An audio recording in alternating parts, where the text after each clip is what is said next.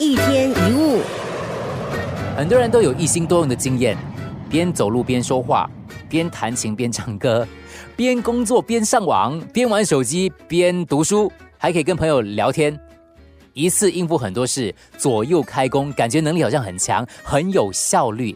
但是，真的是这样吗？这其实可能是一种错觉。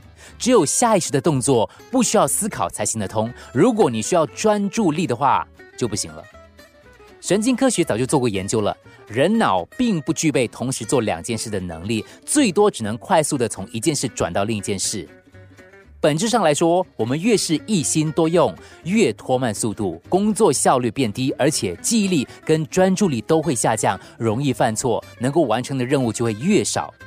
有些学生说：“我很想专心用功，可是我就是做不到。”很多上班族在工作生活当中也碰到同样的困扰。为什么我很容易分心哈？我没有办法集中精神嘞。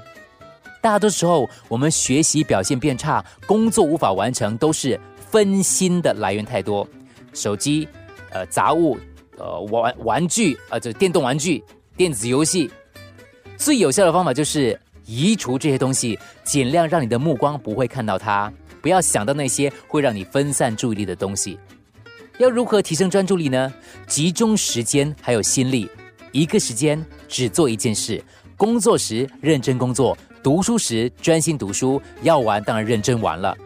无论做什么事情，集中精力完成一件事，再去做另外一件事。